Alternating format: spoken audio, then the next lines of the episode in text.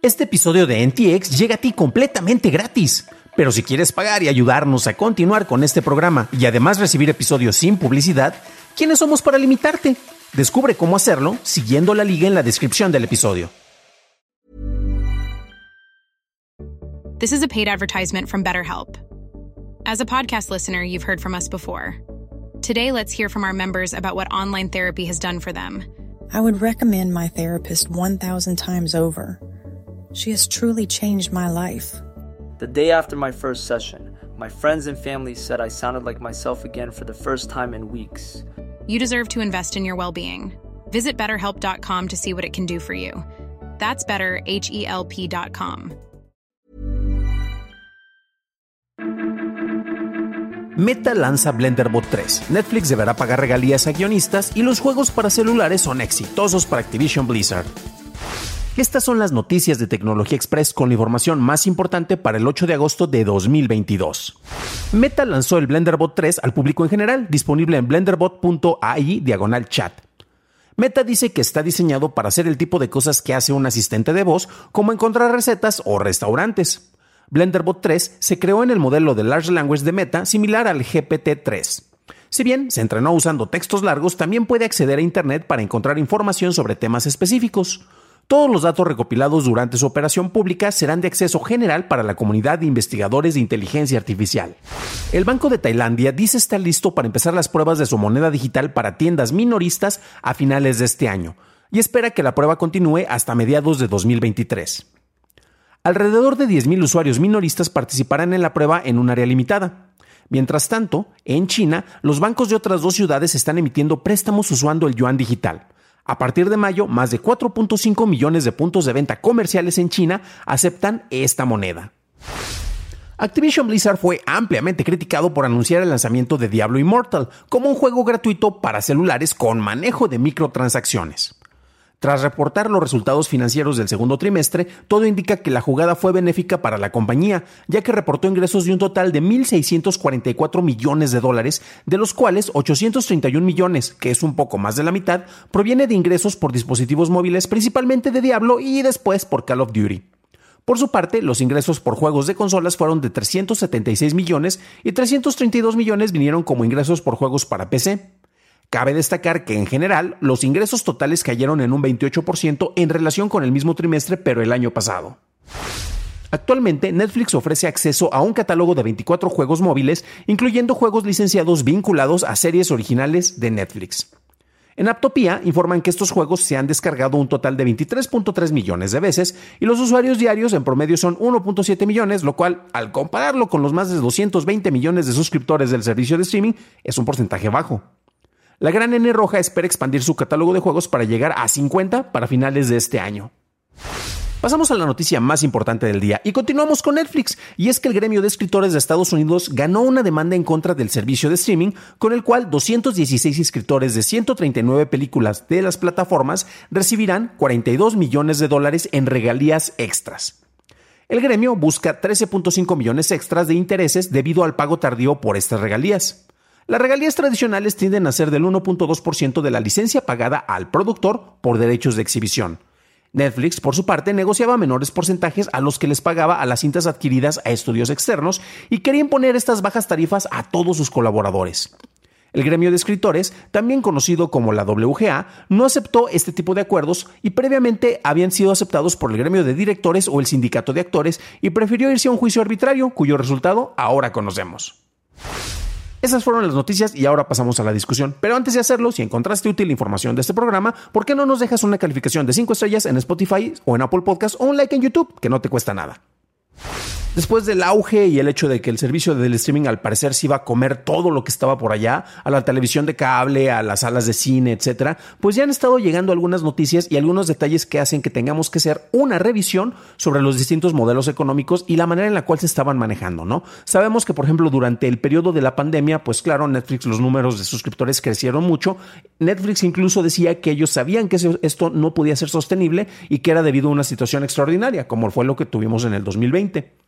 Pero también aquí tenemos algunas cuestiones en las cuales eh, Netflix se dio a conocer más que nada no por ser un servicio que produce películas y después las distribuía. Recordemos que ellos se hacían cargo de una distribución de manejo de rentas en los cuales tú tenías una página web, podías ahí pedir alguna película y te la mandaban a tu casa en un sobre rojo y después tú las podías regresar. Era renta de DVDs. Y después llegó el servicio de streaming en el cual dan un brinco y empiezan a promocionar algunos de los detalles con los cuales ellos cuando empiezan con sus series originales decían que iban a innovar completamente e iban a ser un elemento disruptor.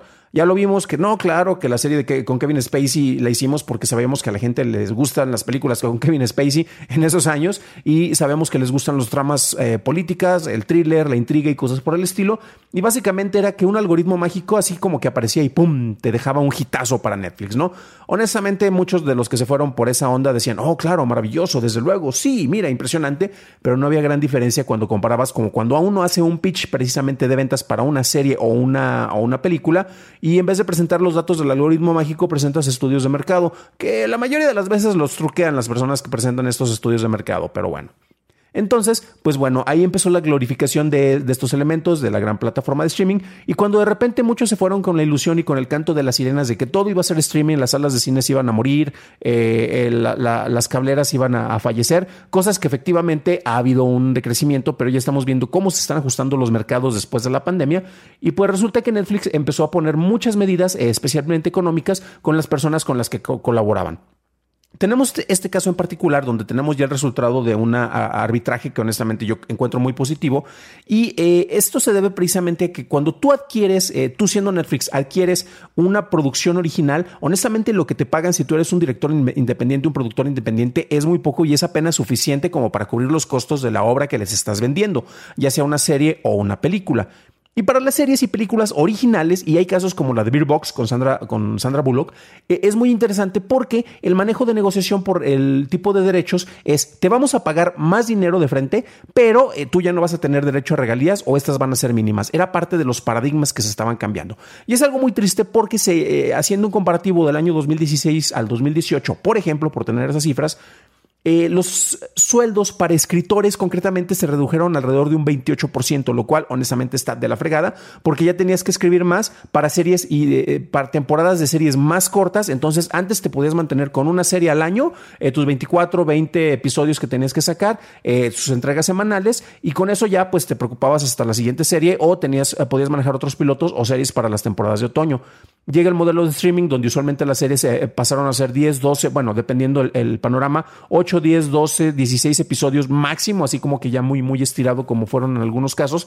Y resulta que pues ya tenías que sacar este chamba para tres series en el mismo año y ojalá se concretaran las tres. Entonces era un mercado muy triste en el cual se bajaron tanto los ingresos, había más competencia y tenías que trabajar mucho más. Entonces muchos escritores estuvieron quemados. Y aparte, si tú le vendías esta producción a Netflix o colaborabas con una producción original para Netflix, ¿qué crees? Ya no vas a tener manejo de regalías o va a ser muy, muy bajo. Los números no son espectaculares, estamos hablando de 1.2% de qué es lo que se les otorgaba sobre el costo de la producción del eh, cómo se le vende a Netflix, entonces esto, esto es algo que se estaba generando, pero tú al tener el control, porque es una producción original que tú estás financiando desde el principio, se lograron tener distintos acuerdos y vemos cómo el sindicato de actores y el sindicato de directores accedió, pero como son figuras públicas más, más reconocidas, es más fácil que puedan encontrar trabajo en otros lados, a diferencia de los escritores, que si bien hay mucha chamba, como ya vimos, no necesariamente estaba bien pagada.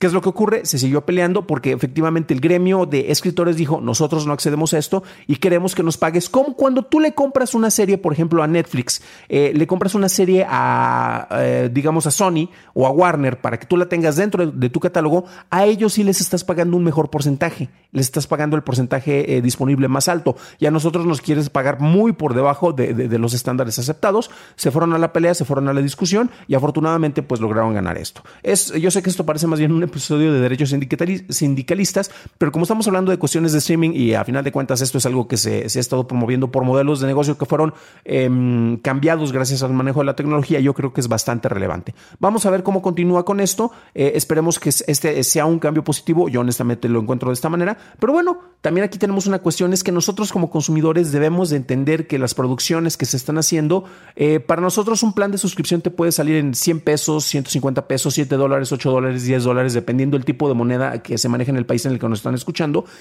Y con eso parece que tenemos un acceso a un bufete impresionante. Sin embargo, el trabajo que viene detrás de todas estas producciones es muy importante, es fuerte y a final de cuentas todos, así como tenemos tiempo limitado para consumirlo, las personas que crean todos estos contenidos tienen tiempo limitado para poder hacerlo. Y bueno, eh, qué ideal que se les esté pagando de manera adecuada. Pero ¿cómo ven este asunto? ¿Creen que fue positivo este juicio de eh, el resultado de este juicio y, este, este manejo de, de regalías para los escritores? ¿O creen que es algo negativo y ustedes solo quieren estar consumiendo y consumiendo y consumiendo sin que se pague a quienes crean esto. Déjenme su comentario ya que me interesa saber su opinión. Para un análisis más a detalle en inglés visita dailytechnewshow.com en donde encontrarás notas y ligas a las noticias. Eso es todo por hoy. Gracias por acompañarme. Nos estaremos escuchando en el siguiente programa y deseo que tengas un increíble inicio de semana.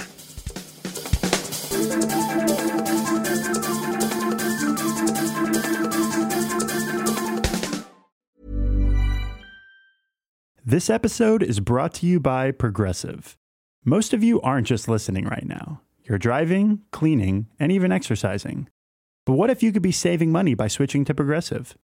Drivers who save by switching save nearly $750 on average, and auto customers qualify for an average of seven discounts.